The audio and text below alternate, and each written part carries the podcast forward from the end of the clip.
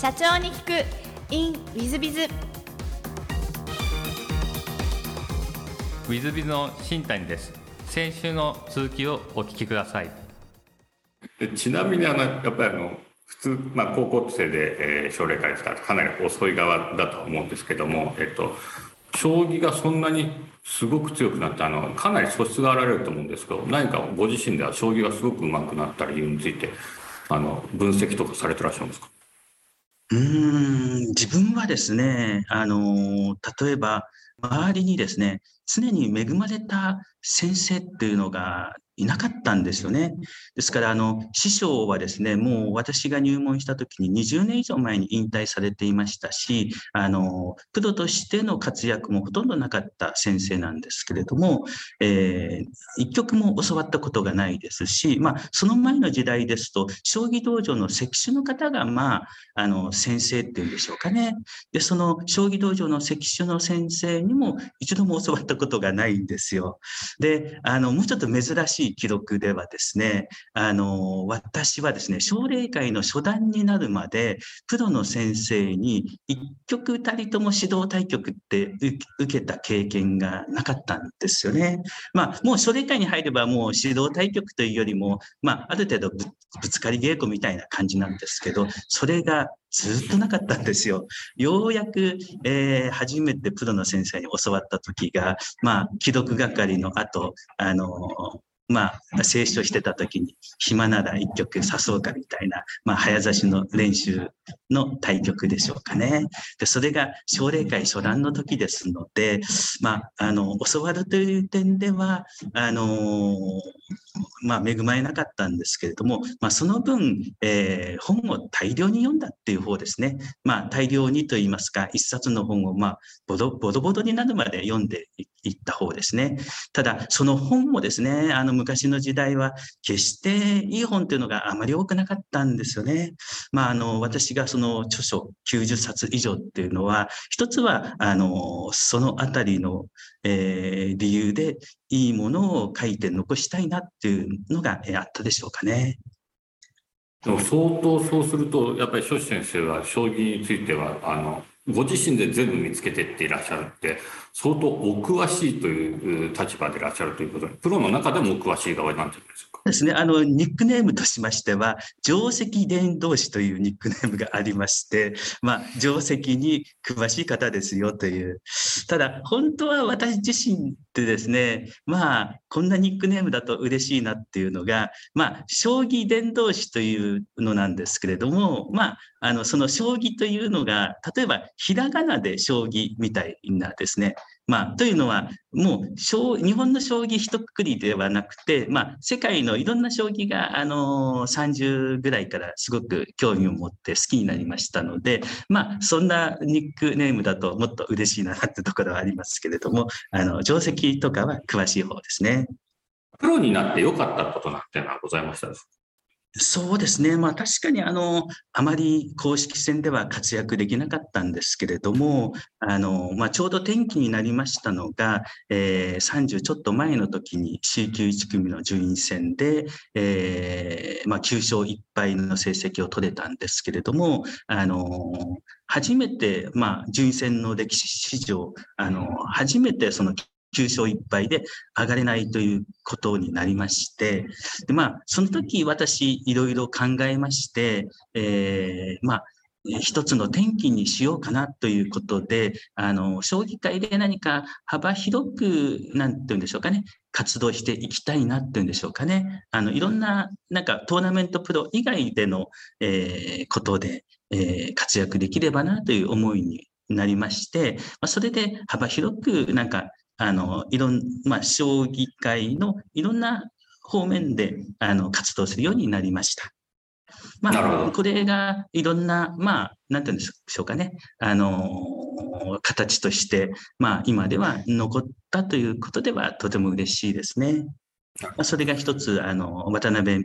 明名人はじめ、まあ、弟子が多く育ったというのも一つです。9勝1敗で上がれなかった理由は何かあったんですか？えー、そうですね、やはり、まあ、だんだんあの順位戦の人数も増えてきたんですね。で、あの、順位もですね、まあ、決して、えー、下の方ではなかったんですけれども、やはり上位に、あの、9勝1敗の方が他に2人いたためというところもありますけれども、でもあの9勝1敗で上がれなかったというのは、私が初めてなんですけれども、その後は結構たくさんあの現れましたですね。あのまあ、藤井聡太、えー、竜王、えー、五冠王もあの C 級1組の時ですか、あのまあ、9勝1敗で上がれないで1年停滞してしまったことがありましたですよね。はいとありがとうございます。で、あの渡辺明名人、えー、を先ほど言いましたと藤井聡太の前は渡辺明というのは私の感覚が、えー、をお弟子さんとして、えー、いらっしゃいますが、渡辺明名人にはご指導とか結構なさったんでしょうか？まあ、あの私の弟子、えー、男性棋士が、えー、7人、女流棋士が4人なんですけれども、えー、まあ、あの、弟子でもたくさん指してきた弟子と、まあ、あまり指してあげられなかった弟子と、まあ、いろいろなんですけれども、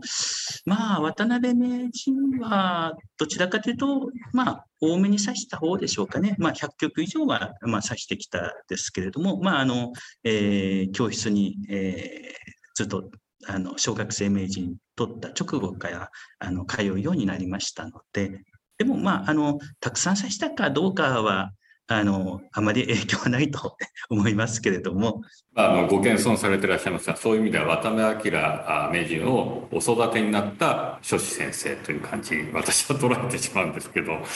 い。リスナーの皆さんもぜひそう思っていただいた方が、あの、正しいんだと思います。えっと、そうしましたらですね、えっと、書士一門将棋センターさんの活動内容もしよろしければですね、まあ、宣伝がてら簡単にご説明いただけたらなと思っております。はいはいはい、えー、もうあの名前の通りですね、えー、まあ、将棋センター、えー、あるいはあの将棋教室が、えもう主だったものといいますか、もうほとんど、え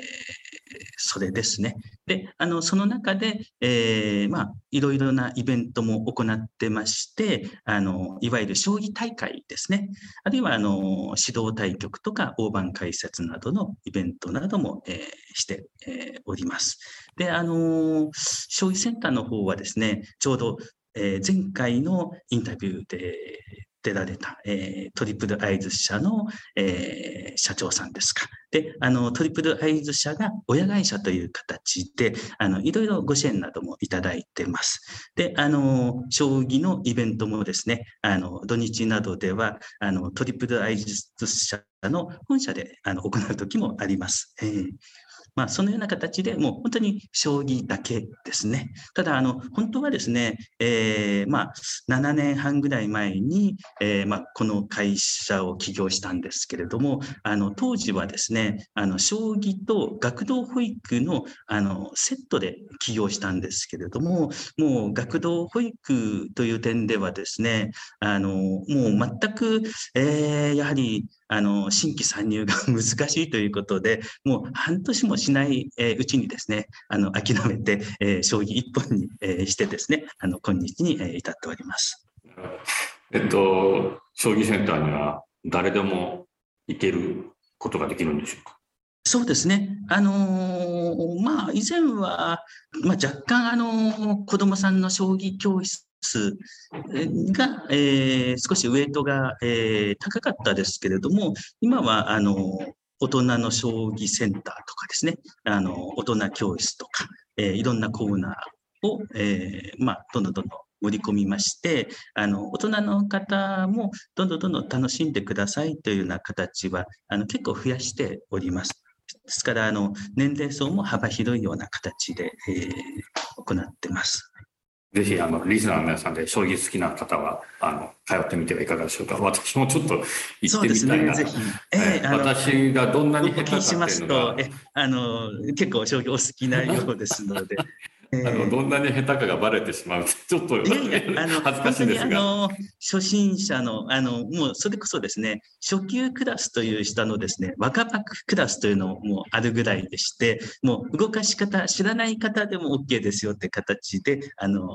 受け入れておりますのであの大丈夫です。はいあのリスナーの皆さんで将棋やったことない方もぜひ通ってみていただければなと思います。はいちょっと全く違う質問をあのさせていただければと思いますが、事前に、えっと好きなもの、好きなことをお聞きしてまして、えっとこれもさすがだなと思いますがシャンチ。これシャンチっていうのは中国将棋ですね。あと世界の将棋。で昔は、えー熱帯魚とかアクアリウム好きだったけど、最近はメダカですと、あと音楽という映画もアニメも見るんですよと。で、あと、お弟子さんですかね、秘書の方ですかね、甘いもの結構、庄司先生、お好きですというふうにですね、あの、情報をいろいろいただいてそうでするね。あのあのですので、生活習慣病は本当に気をつけなければと言いますか、悩みの種ですね。はい、結構甘いもの食べられるんですか？そうですね、甘いもののほかに、そそうですねあの、生活習慣的にはあまりよろしくないものも好きな方で、あの ねまあ、最近ではあの結構気をつけております。まあでも頭を使われる先生でいらっしゃるんで、甘いものがね、こうそうですね。あのうん頭の疲れには甘いものはとてもいいですね。はいそうですね。で、えっ、と、座右の銘もお聞きしまして、えっ、と、さすが、あープロの棋士の先生はこう答えるのが、一夫千金。こちら選ばれた理由は何かございますでしょうか？そうですね。やっぱりあの、えー歩を上手に使うというのは、まあ、とても大事なことというんでしょうかね。で、これは、あの、まあ、あと、私は座右の銘、一夫千金と、まあ、似たような意味なんですけれども、妙兵という言葉も、あの、一夫千金というのは、まあ、いろんな棋士がたくさん使ってるんですよね。で、それ以外にも一夫千金と、えー同じような意味でですね、妙、妙手あの妙にですね、あの、兵は兵隊の兵ですか、不評の兵の方ですね。で、この2文字でも一夫千金の、まあ、似たような意味が出せるというんでしょうかね。まあ、それプラス、あの、中国の将棋の場合は、あの、その、将棋でいう歩が、えー兵、卒で、えー兵という字を書くんですね。で、あの、妙というのは中国語でもよくですね、とてもいいことの時によ結構使われますので、あの、まあ、妙兵がまさに、えー歩を上手に使うという意味なんです、意味になりますけれども、まあ、もっと深掘りしていきますと、えーまあ、例えば社長の立場であればですね、あの、まあ、社員の方を、えーまあ、うまく使うということがとても大事なことで、まあ、一夫千金とか妙兵っていうのが、まあ、座右の銘としてとても好きですね。ありがとうございます。えっ、と、ジリさんの皆さん方、一応ご説明しますと、えっ、と、まあ、歩っていうのが、将棋わからない方からすると、えー、ご説明なんですが、歩が一番、ある意味弱いものです、ね。そうですね。で、えっ、と、まあ、飛車とか角とかが、まあ、割と強くて、金というのも強いんですが、えーその金よりも、お金と同じぐらいのえー価値を歩が出す時があるというのが、一夫千金というねあの。裏になってと金になりますと金と同じですね。はい、そうですね。えー、時になると、おとですので、えっ、と、私はですね、渡辺明名人の一言で、なるほどと思ったのは、とりあえず頭に歩打ったら場面が変わってくんで、その歩を打つのが大切でみたいな話を、頭かとりあえず打つ歩を打っとくみたいなことを言ったときに、なるほどとこうちょっと興奮したことがあるんですが、それが歩ってすごく、あの、ないと困るし、まあ、ありすぎても別にどうということはないんですが、でも、あの、非常に重要なコマであると。そういう意味では、えっと、いわゆる平社員さんでも重要な役割を担うことはできるんだと言えるのが一夫千金のお言葉かもしれないなというふうに私自身は捉えているんです先生いかがでしょうか？あのまさにおっしゃる通りですし、まあ、あの渡辺名人も色紙にはですね、あの結構一夫千金と記号すること多いですね。まあ、そんなことで私は同じではというので、先ほどの妙兵というのがちょっと中国にもちなんだような感じであの使うことがあるというわけですね。ご渡辺明名人もお師匠さんのご指導通りという感じだと僕は捉えてるんですけども、えっと最後のご質問なんですけども、えっと通常経営者向けの番組なので社長業おあ社長さんの成功の理由を聞いてるんですが本日はですねえ逆に社長業に通じるものもあるかもしれないので知識としての成功の秘訣というのをですねもしよろしければお教えいただけたらなと思っております。はい。まあ、私は先ほど言いましたように、まあ、30ぐらいの時に大きな方向転換をしまして、まあ、あの、将棋界で様々に活導していくことになりましたけれども、まあ、あのその中の一つにですねあの世界の将棋もいろいろ知って、まあ、国際交流もしていこうというような気持ちになりまして、まあ、特に、えー、中国将棋のシャンチーはもうあの30年近く日本代表選手としてあのたくさん、えー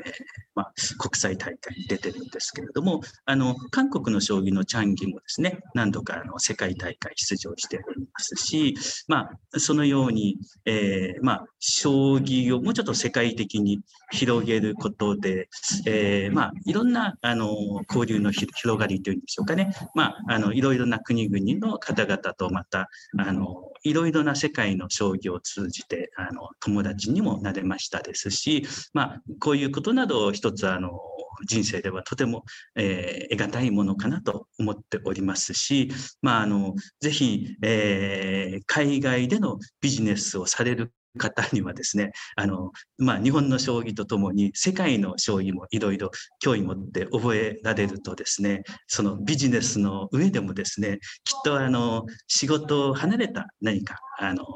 交流があのきっといろいろといい方向に行くんではないかと思いますし、まあ、そのようなことでいろいろ世界の、えー、将棋をさせるようになったのなどもですね、あの、一つ、えー、まあ、私の人生では、まあ、豊かになれたかな、あの、良かったなということの一つですね。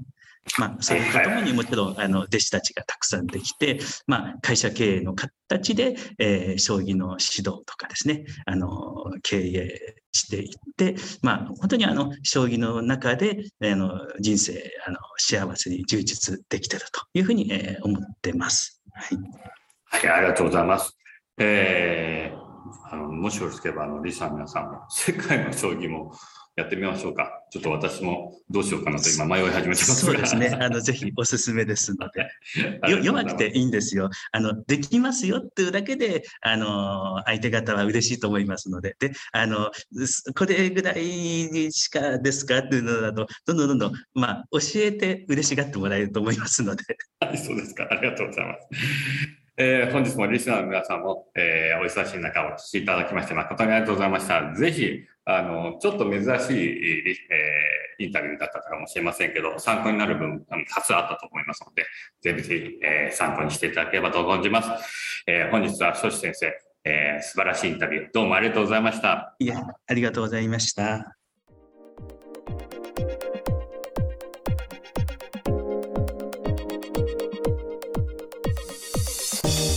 本日の社長に行くインウィズビズは、えー、プロ棋士、将棋のプロ棋士、えー、渡辺明名人を育てられた諸子先生ということで、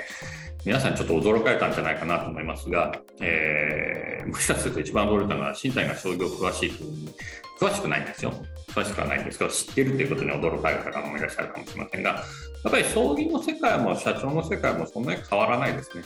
本当に。えー、一夫千金なんてまさにそのお話でしたし、えー、その前回のトリプルアイスさん、山田社長が、まあ、結果的にこう上場企業の社長になれていくわけですが、えー、庄司先生も結果的になんとなく結果的にプロ棋士になってちゃんとプロになってその流れに乗ってそのままプロにちゃんとなってそれなりの先生になりそして渡辺明という名人を育てられたとですね、まあ、人生っていうのはそういうものなのかもしれないなとこのご両親をですねお聞きすると思ってしまうぐらいでして、まあ、ちょっとなんなんていうんですかね人生っていうのはあの来たものも思い切って受け入れて逃げずに、えー、頑張ったら何かいいことがあるとこういう感じになるのかななんていうふうにちょっと諸子先生のお話を聞きながらですね思ってしまいました、まあ、そういう意味で経営にも通ずる部分があったんじゃないかなというふうに思っております。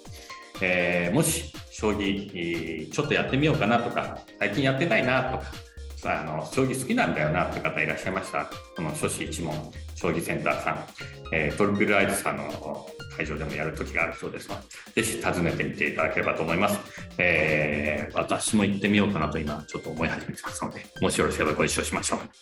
えー、本日の社長に聞くインウェズではここまで。また来週。3分コンサルティング。w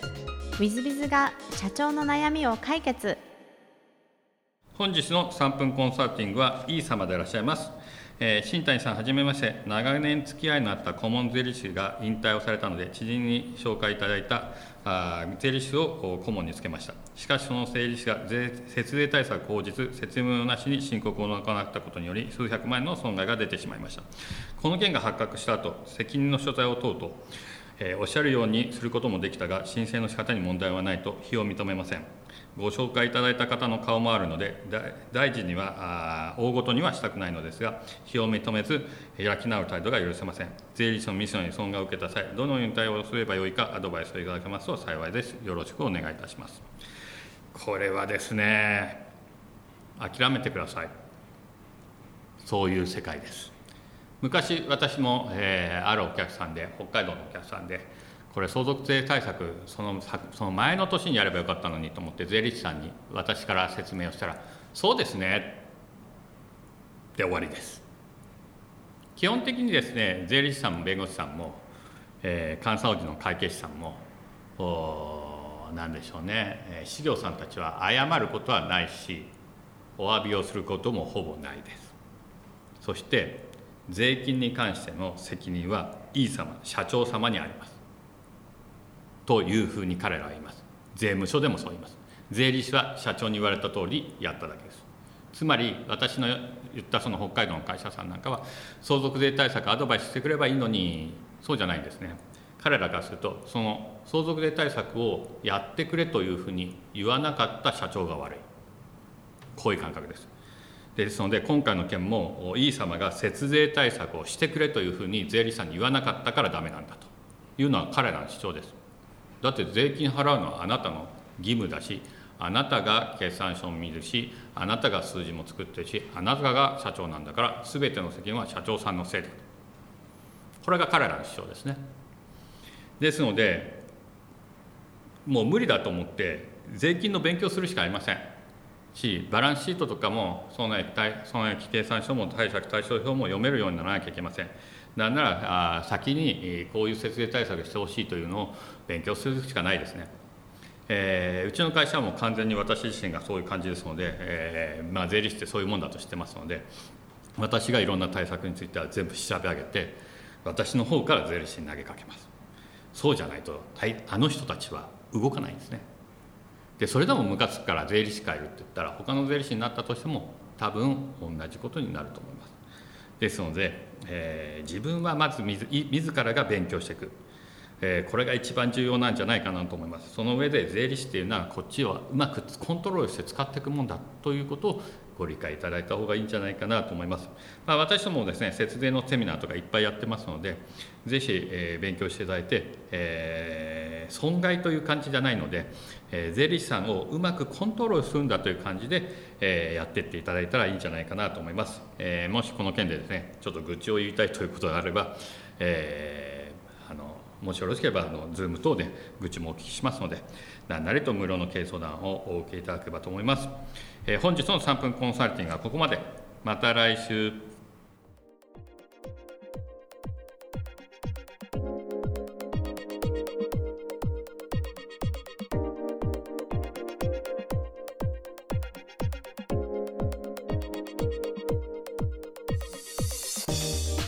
本日も社長に聞く in with biz をお聞きくださり誠にありがとうございました、えー、この番組は2017年1月から毎週配信を続けております。これまでにたくさんの成功社長成功経営者のインタビューをお届けしてまいりました。その内容はすべてテキスト化いたしまして私ども WithBiz が運営するウェブサイト経営ノートでも閲覧いただけるようにしております。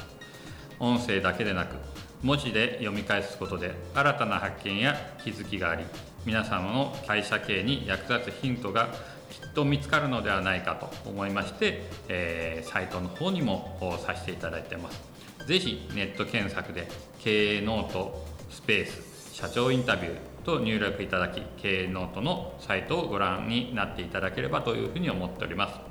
本日の社長に行く e メ w ズではここまで。また来週。